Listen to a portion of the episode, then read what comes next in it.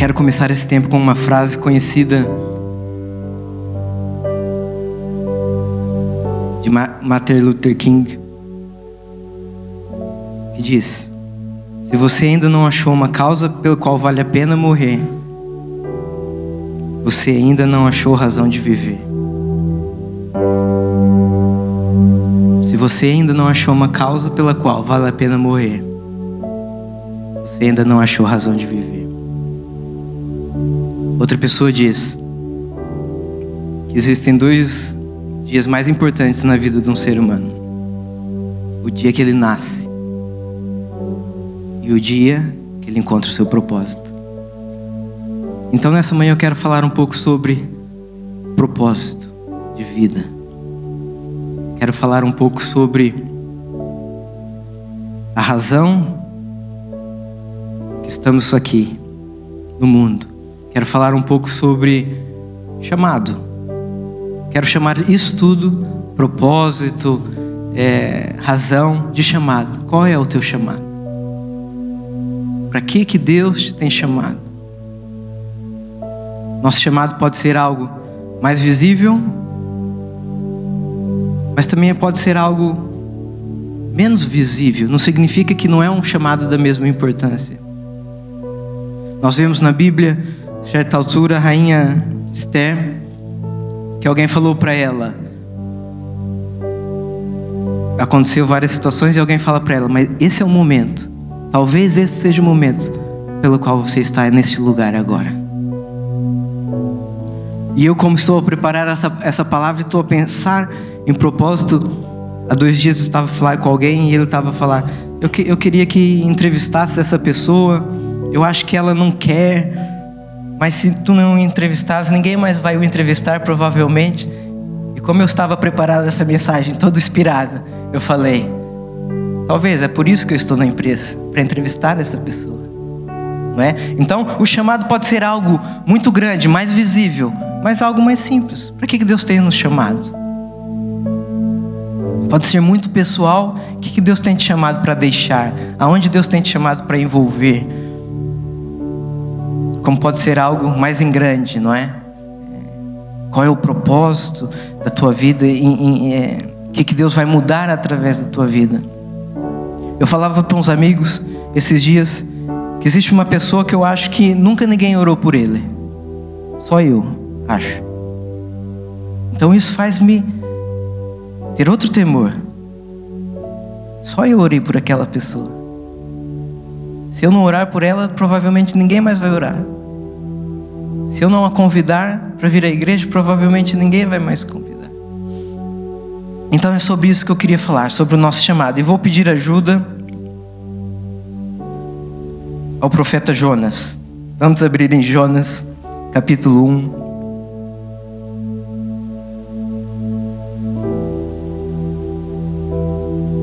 Abram mesmo que vamos, vamos ler o capítulo todo.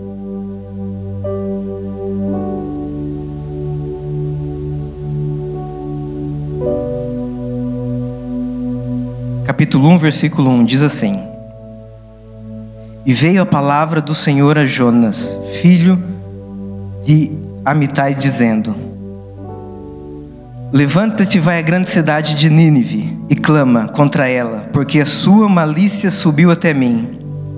E Jonas se levantou para fugir de diante da face do Senhor para Tars.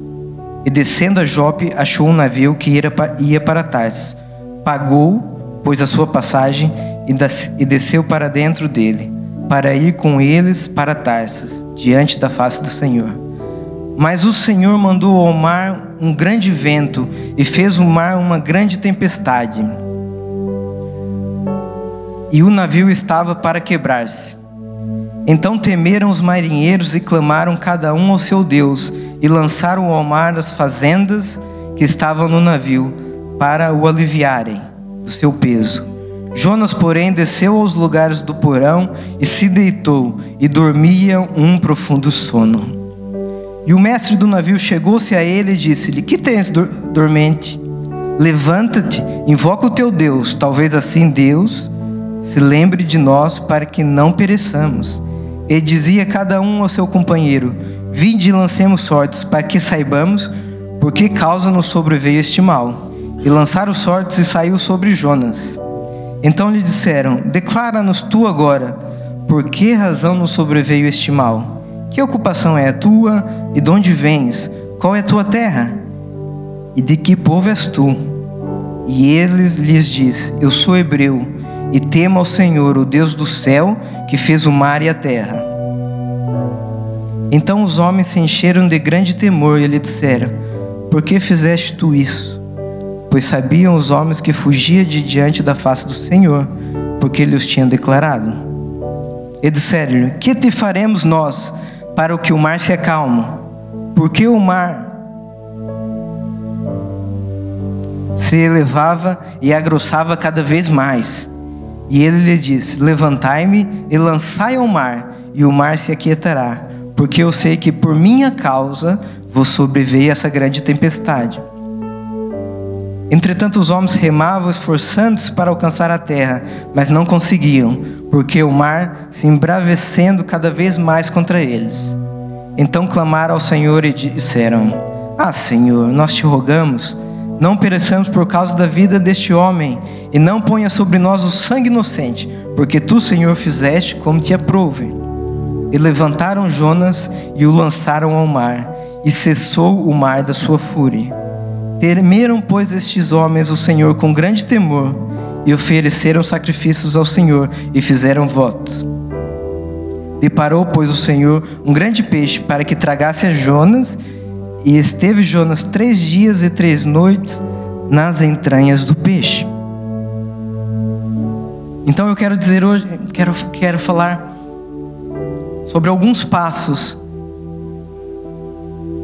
que não devemos fazer para alcançar o nosso propósito. Alguns passos que podem nos atrapalhar para alcançar o nosso chamado.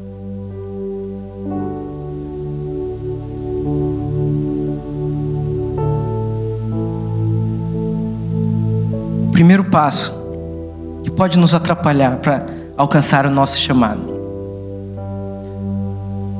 é fugir. A Bíblia fala que Jonas fugiu. O livro de Jonas é um livro que há muitos significados, as pessoas pregam muito e o fugir significa uma coisa, e quando ele estava a dormir significa outra, porque ele dormiu no porão, que está mal está no porão, e está cheio de significados, mas hoje eu não quero falar dos significados, eu quero falar sobre aquilo que está aqui escrito. Porque tantas vezes nós vamos ver os significados, e aquilo que é o mais básico pode nos escapar. Então a primeira coisa que Jonas fez, Jonas fugiu, mas eu quero que vocês me ajudem a acompanhar esse raciocínio. A Bíblia diz que Jonas, Deus fala com Jonas para ir, ir a Nínive, para falar, da mesma maneira que Deus muitas vezes fala conosco, para fazer isso, para fazer aquilo, para deixar isso, para deixar aquilo. Então Jonas desce a Jope. E tem Nínive a 800 quilômetros. 800 quilômetros. E tem Tarsis a 3 mil quilômetros de distância.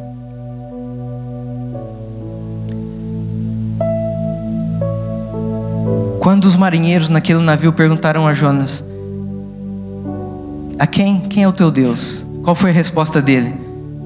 Eu sirvo o Deus dos hebreus, o Deus que criou o céu e a terra. Então, como um homem que sabe que serve um Deus que criou a terra e o mar, e o céu, o mar, o ar e a terra, tudo isso, acha que pode fugir de Deus.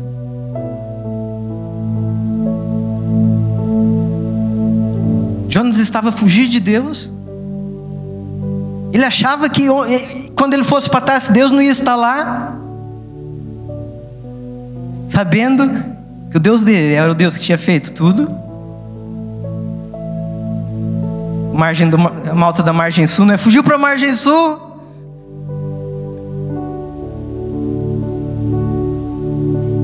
Jonas sabia, ele sabia que Deus estaria em Tarso também. Jonas estava fugindo do seu chamado. Deus, Jonas estava fugindo daquilo que Deus estava mandando. Agora, vamos lá pensar. Eu estou aqui, em Jope. Se eu não quero ir para Nínive, a 800 quilômetros, por que, que eu tenho que ir para 3 mil quilômetros? Porque eu não fico parado então. Porque muitas vezes é isso que nós fazemos.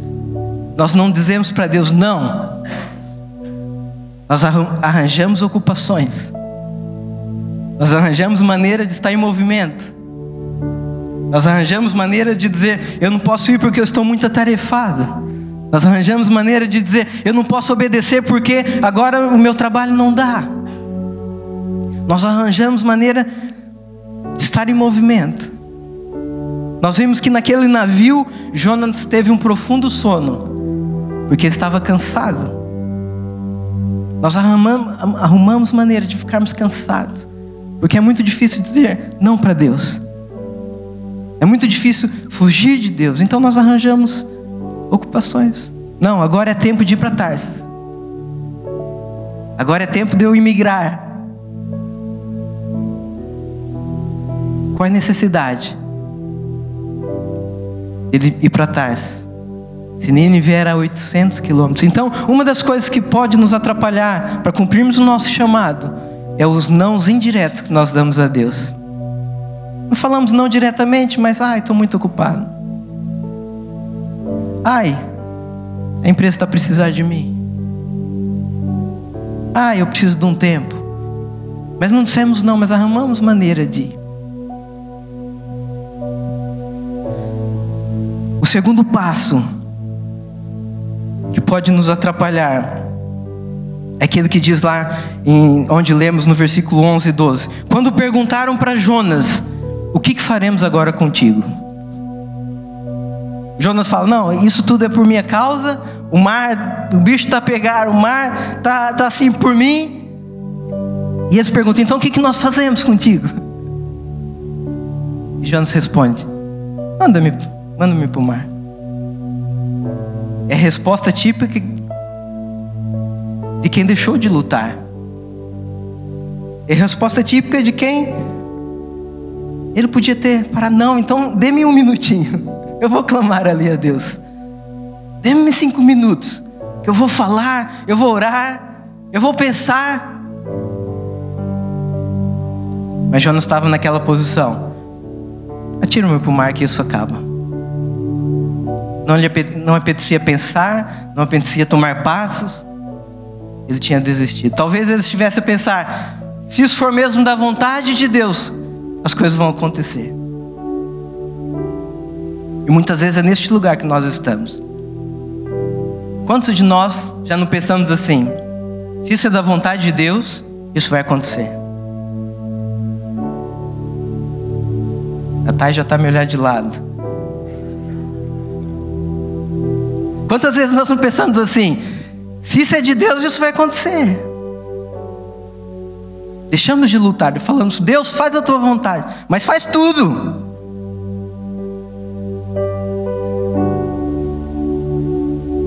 Vamos abrir agora em Mateus, capítulo 1. Quero ler também essa história.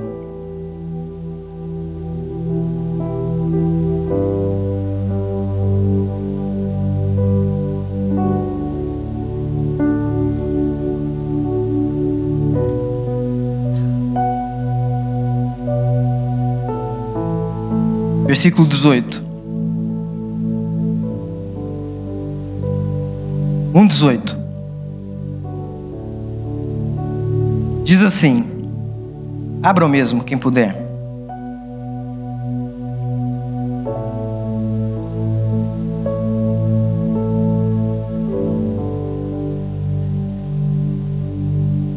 Ora, o nascimento de Jesus Cristo foi assim. Estando Maria, sua mãe desposada, com José, antes de se ajuntarem, achou-se ter concebido do Espírito Santo.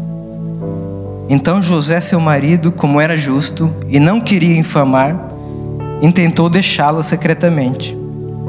E projetando-lhe isso, eis que em sonho lhe apareceu um anjo do Senhor dizendo: José, filho de Davi, não temas receber a Maria, sua mulher, porque o que nela está gerado é do Espírito Santo. E ela dará à luz um filho, e lhe porás o nome de Jesus, porque ele salvará o seu povo dos seus pecados. Tudo isso aconteceu para que se cumprisse o que foi dito da parte do Senhor pelo profeta que diz: Eis que a virgem conceberá e dará à luz um filho, e ele será chamado por nome de Manuel, que traduzido é Deus conosco. E José, despertando do sonho, fez com que o anjo do Senhor lhe ordenara e recebeu a sua mulher. E não a conheceu até que deu à luz o seu filho, o primogênito, e pôs-lhe o nome de Jesus. Então, de repente, nós estamos a falar do, do, chamado de Jonas, estamos a falar do nosso chamado, mas eu paro aqui um pouquinho para nós olharmos para o chamado de Maria, para o chamado de José e para o chamado de Jesus. José descobriu que Maria estava grávida, ia deixá-la. De repente aparece um anjo e fala: Não, José, não é nada disso. Esse é o seu chamado. A sua mulher está grávida, o que nela veio é do Espírito Santo. Ela vai trazer o Emanuel, o Deus conosco, o Salvador. Você tem que assumi-la, tem que amá-la e tem que cuidar dele. E José então obedece. Então nós vemos que esse é o chamado de José. Entre outras coisas que ele poderia fazer, cuidar de Jesus.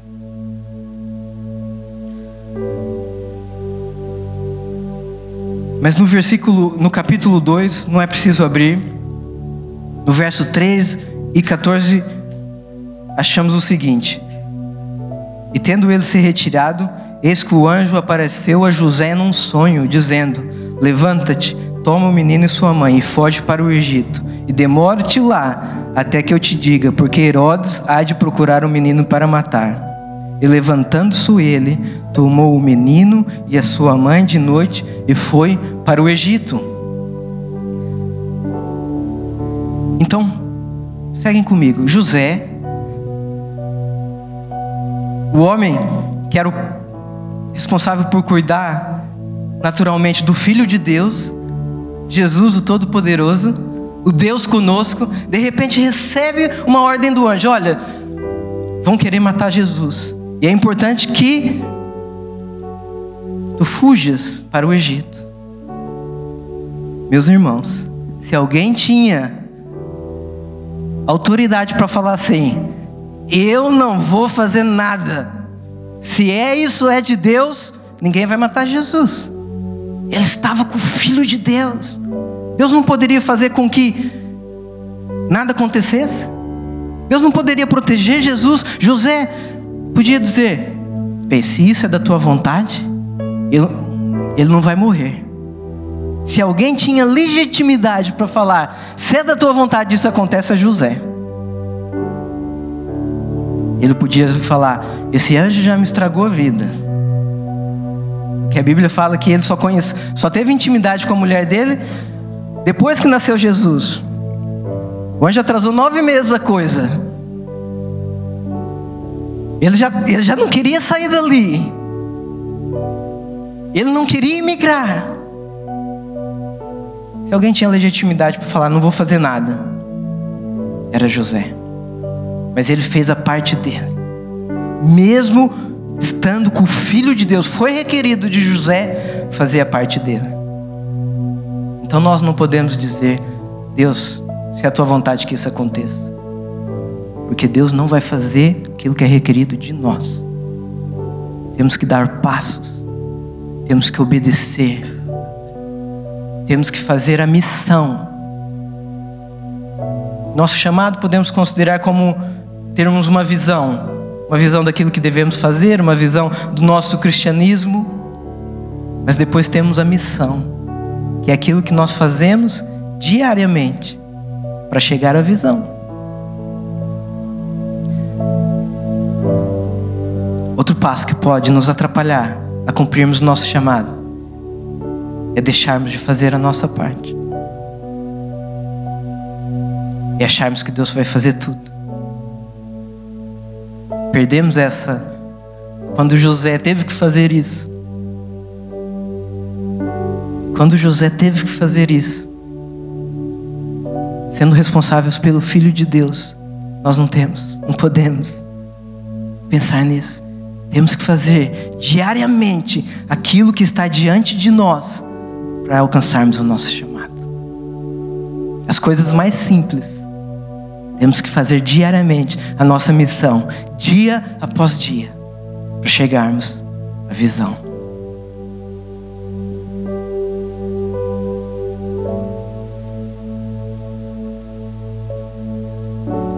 Se nós continuarmos então na história de Jonas, Oh, eu já tirei. No capítulo 3, capítulo 2, não vamos ler.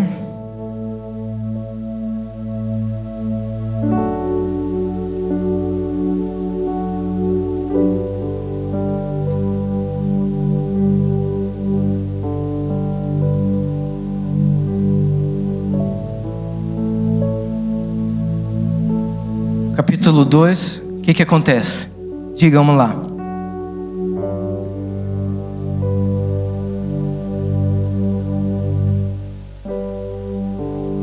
enquanto eu acho Jonas aqui.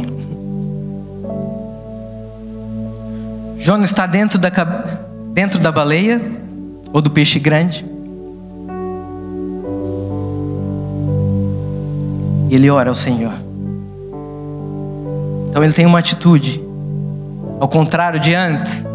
Antes ele estava no navio e disseram: E agora o que faremos? E ele disse: Me joguem no mar. Mas agora ele ora a Deus.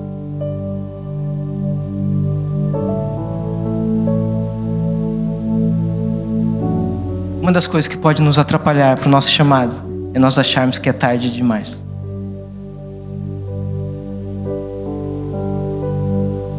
Meu irmão, não é tarde demais para você cumprir o teu chamado. Para você cumprir o seu chamado. Não é tarde demais para você cumprir o seu chamado.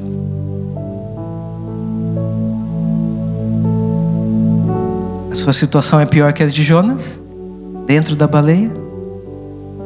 É mais o, teu, o seu milagre é mais difícil que de Jonas? Dentro da baleia?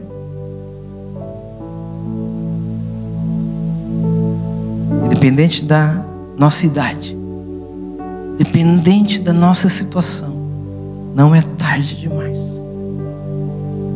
um mês,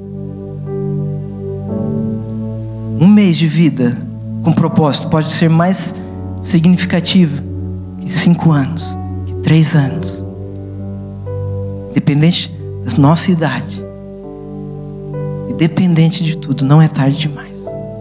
Ainda dá tempo de clamarmos ao Senhor, cumpre o chamado. Ainda dá tempo de clamarmos ao Senhor, faz isso em mim. Ainda dá tempo de clamarmos ao Senhor: qual é o meu chamado? Não é tarde demais. A sua situação não é pior que a de Jonas. Não é mais difícil que a de Jonas. Não é tarde demais.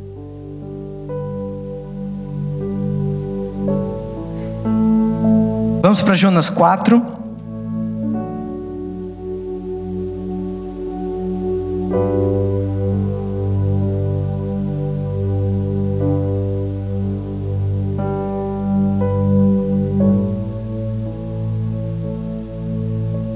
Então, o primeiro ponto é fugir ou dizer não indiretamente. O segundo ponto é deixar de lutar ou, deixar de fazer a nossa parte. O terceiro ponto é achar que é tarde demais.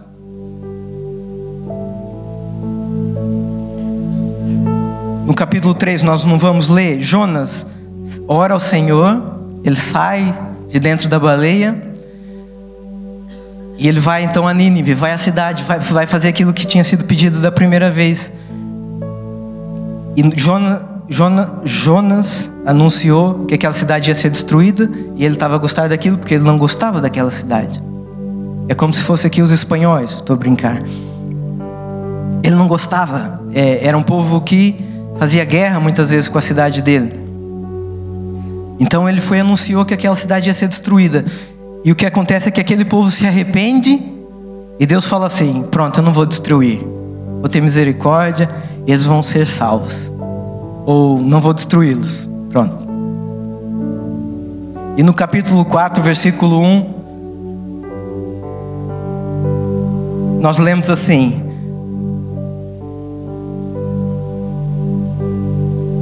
Mas desgostou-se Jonas extremamente disso e ficou todo ressentido. Vamos ler um versículo antes, versículo, é, 3,10. E Deus viu a obra deles, como se converteram do seu mau caminho, e Deus se arrependeu do mal que tinha dito, ele lhes faria, e não o fez. Mas, 4,1: Mas desgostou-se Jonas extremamente disso, e ficou todo ressentido, como diz a vossa tradução, e ficou irado. E ficou, mais alguma tradução? Contrariado. Algo que é importante. Algo que pode atrapalhar o cumprimento do nosso chamado é a nossa expectativa humana. a nossa expectativa humana. Porque às vezes nós achamos cumprimento do nosso chamado é para determinada coisa, para determinada situação que vai acontecer. E nem sempre é do jeito que nós achamos. Quem dá a última palavra é Deus. E nós temos que trabalhar nas nossas expectativas. Imagine José e Maria. Imagine Maria. O anjo aparece e fala: Seu chamado Maria era engravidar, é dar à luz um filho, ele vai ser o Deus conosco, ele vai redimir o pecado, ele vai ser o rei. Mas de repente Maria vê Jesus ir para a cruz. Maria sabia luzes do seu chamado, não sabia tudo na perfeição. Porque, como dizem Coríntios, nós em parte conhecemos, mas em parte somos conhecidos. E quando vier aquele que é perfeito, então nós vamos saber tudo. Quando nós estivermos no céu, nós vamos saber os detalhes todos, aquela perfeição toda. Mas aqui na terra, é normal, nós não sabemos tudo na perfeição. Não sabemos o, o fim todo. Sabemos mais ou menos. Então, imagine Maria. Ok, o meu chamado cuidar de Jesus, o Filho de Deus. Ele vai ser poderoso, ele vai reinar. E de repente ela vê ele morrer. Porque agora nós vemos isso como vitória, mas naquela altura, talvez derrota. O que, que ela podia ter pensado? Eu não fiz bem meu trabalho. Eu não criei bem esse menino. Eu não fiz aquilo eu tinha que fazer, porque a expectativa dela sobre o chamado era um. Mas a expectativa de Deus era outra.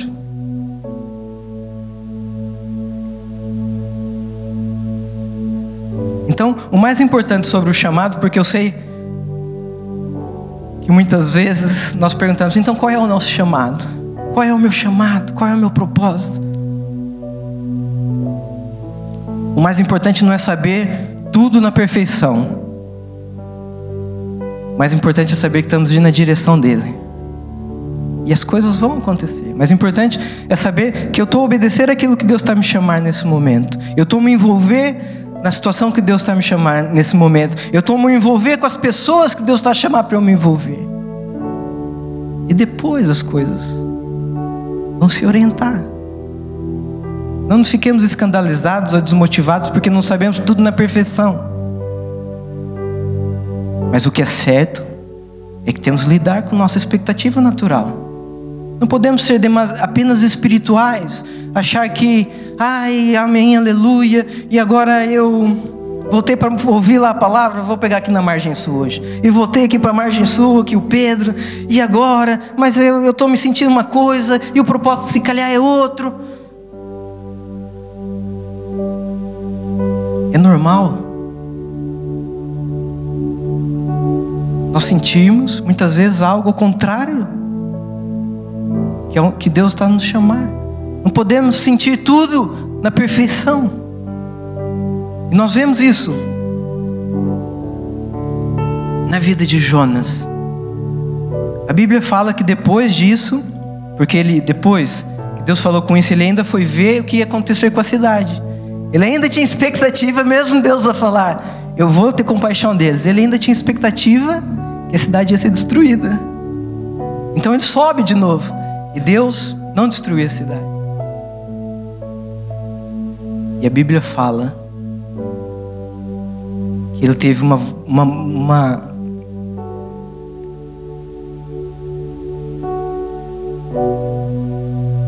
desejou morrer com toda a alma. Ele desejou morrer depois dessa situação de Nínive. Se nós não lidarmos naturalmente com a nossa expectativa, com os nossos pensamentos, com o nosso coração, na altura que nós devemos estar a comemorar e desfrutar, vamos estar a desejar morrer. Jonas devia estar muito alegre, porque através da pregação dele, mais de 120 mil pessoas não foram consumidas, não morreram. Ele devia estar com orgulho santo naquele momento, ele devia estar se alegrar, e jubilar. Porque primeiro Deus falou para ele e ele não foi, depois Deus falou para ele e ele foi. E ele orou e Deus ouviu a oração dele e ele saiu daquela baleia e aconteceu tantos milagres. E aquele era o momento então dele desfrutar, dele gozar, dele falar através da minha pregação, esse povo não foi destruído. Em vez disso, ele desejou morrer. Não há mal nenhum nós buscarmos ajuda por causa do nosso natural, por causa das nossas expectativas, por causa dos nossos sentimentos. Podemos buscar ajuda, podemos buscar conselho, podemos estudar e perceber qual é o meu temperamento. E eu tenho que lidar com esse temperamento. Nem tudo é tão espiritual. Temos que saber lidar com o nosso natural, com as nossas expectativas. Talvez em algumas situações nós devemos chegar na igreja alegres, porque é um privilégio adorar ao Senhor, é um privilégio louvar ao Senhor, é um privilégio ter um lugar. Mas estamos tristes porque o louvor não é como nós queremos, porque a palavra não é assim, porque a maneira não é assado. Expectativa. Porque achamos que se nós fazermos determinadas coisas no nosso chamado, vai acontecer aquelas outras coisas e depois aquilo não acontece. Em vez de ficarmos alegres por estarmos dando passos no nosso chamado, ficamos tristes e desejamos morrer. Deus não tem culpa. Expectativa. Então temos que lidar com as nossas expectativas. Temos que abrir o nosso coração temos que olhar para dentro de nós. Essa expectativa pode nos atrapalhar no nosso chamado. E para terminar, a que eu mais gosto. Versículo 2, 4, 2.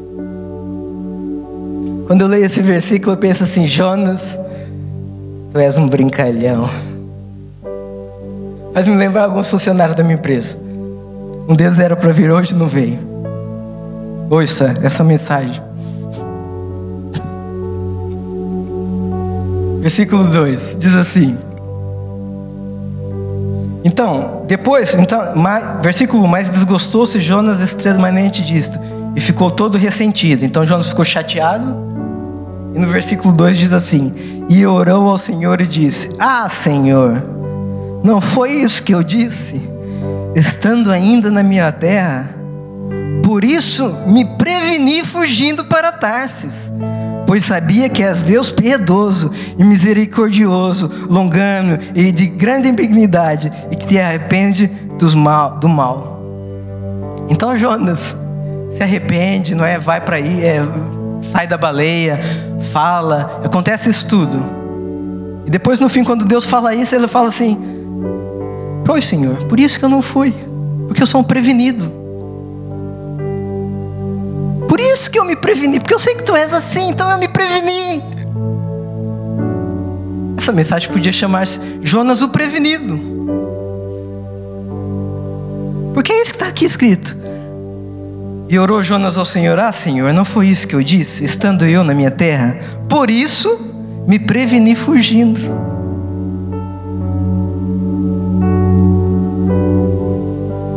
Quinto passo, ou o quarto, o quinto passo que pode nos atrapalhar no nosso chamado é sermos demasiado prevenidos.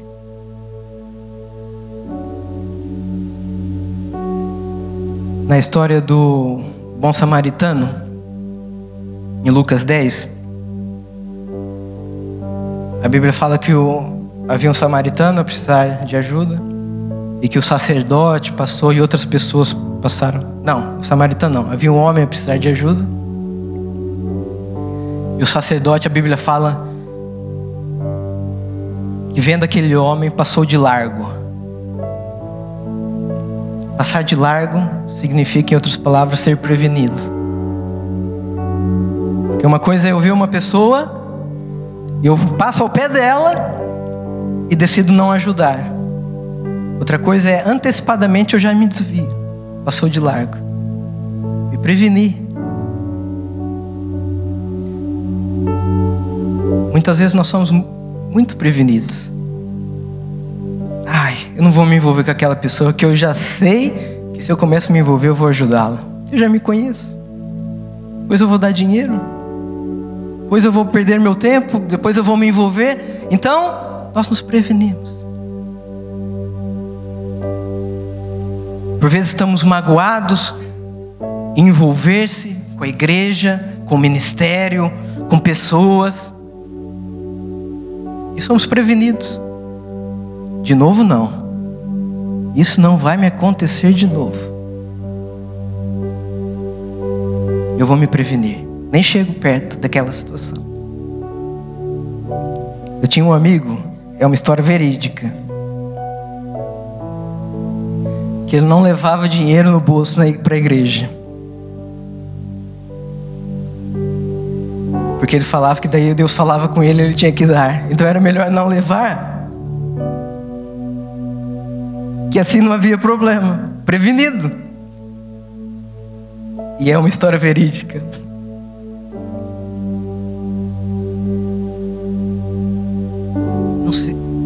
Passo que pode nos atrapalhar nossa chamada é sermos demasiado prevenidos. Pelas situações, pelas mágoas. Em vez de orarmos, né? E ser sinceros com Deus, ó oh Deus, eu não queria mesmo, no caso de jovens, eu não queria mesmo que esse povo fosse salvo. Isso está me mexendo comigo porque eu ainda por cima falei para eles que eles seriam condenados. Agora eles ainda vão falar comigo eu sou um falso profeta. Isso podia estar no coração, na cabeça de Jonas. Ele podia ser sincero, mas em vez disso ele falou: Ah, Senhor, por isso que eu me preveni. Porque tu és assim, eu já sei. E se nós formos olhar o, o, o ponto número um, nós vemos que esse foi o princípio de Jonas. E é essa muitas vezes a maneira de nós dizermos não a Deus, ao nosso chamado. Prevenirmos. Porque Jonas sabia que se ele ficasse onde ele estava, ele mais cedo ou mais tarde ia obedecer. Então ele se preveniu fugindo. O quinto passo pode nos atrapalhar para o cumprimento do nosso chamado é sermos demasiado prevenidos.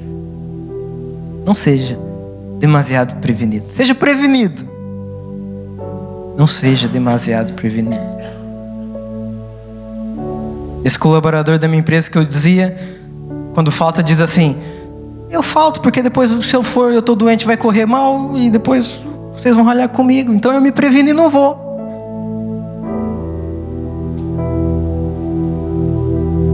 Estamos a brincar, mas quantas vezes nós somos assim prevenidos? Em vez de dizermos não quero Deus, em vez de dizermos eu vou me prevenir. Não sejamos prevenidos para ter compaixão dos outros. Não sejamos prevenidos para nos envolver com os outros. Não sejamos prevenidos para nos doar, para nos dar. Não sejamos prevenidos para não fazer aquilo que Deus nos chamou para fazer.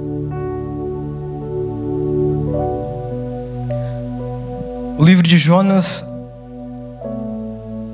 penso que é o único livro, pelo menos que eu estou a pensar aqui, que acaba com um ponto de interrogação.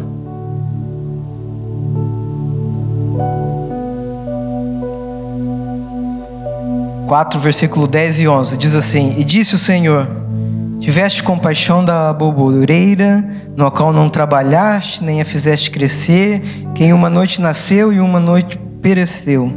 E não eu hei de ter compaixão da grande cidade de Nínive, que está mais de 120 mil homens, que não sabem discernir entre a mão direita e a sua mão esquerda, e também muitos animais. Ponto de interrogação. Tudo indica que foi o próprio Jonas que escreveu o livro. Ele deixou, o Deus deixou aqui um, um grande ponto de interrogação.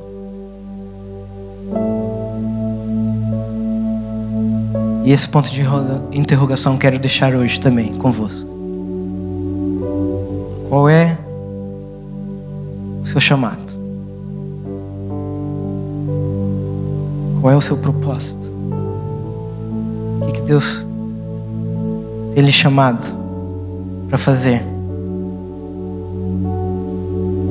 Quais são os nãos indiretos que nós podemos estar a dar a Deus? Do que temos fugido?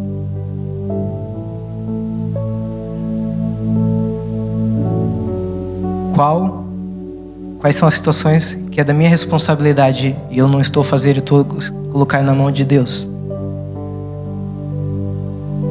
Em que situações que eu acho que é tarde demais?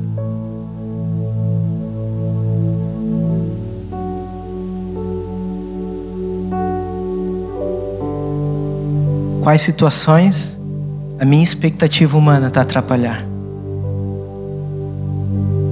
Em vez de eu celebrar, eu critico. Em vez de eu usufruir do momento, eu não fico bem por causa da minha expectativa. Quais são as áreas no meu natural, a nível de comportamento, a nível de mente, que eu preciso pedir ajuda, que eu preciso lidar? Não, não tenho conseguido resposta apenas com oração. Em que situações que nós temos sido prevenidos demais? É bom ser prevenido, mas não prevenido demais que, que eu não quero me envolver porque eu já sei que depois eu vou me envolver mesmo? Porque eu nem quero orar porque eu sei que depois Deus pode falar conosco. O que, que significa na minha vida não pôr o dinheiro no bolso porque eu sei que Deus vai me pedir aquilo? Pode não ser dinheiro a sua situação. O que, que você não tem posto no bolso porque sabe que aquilo é o seu chamado, sabe que Deus vai pedir e você está a ser prevenido e nem no bolso tem posto. Porque sabe que Deus vai pedir e sabe que esse é o seu chamado. O quê?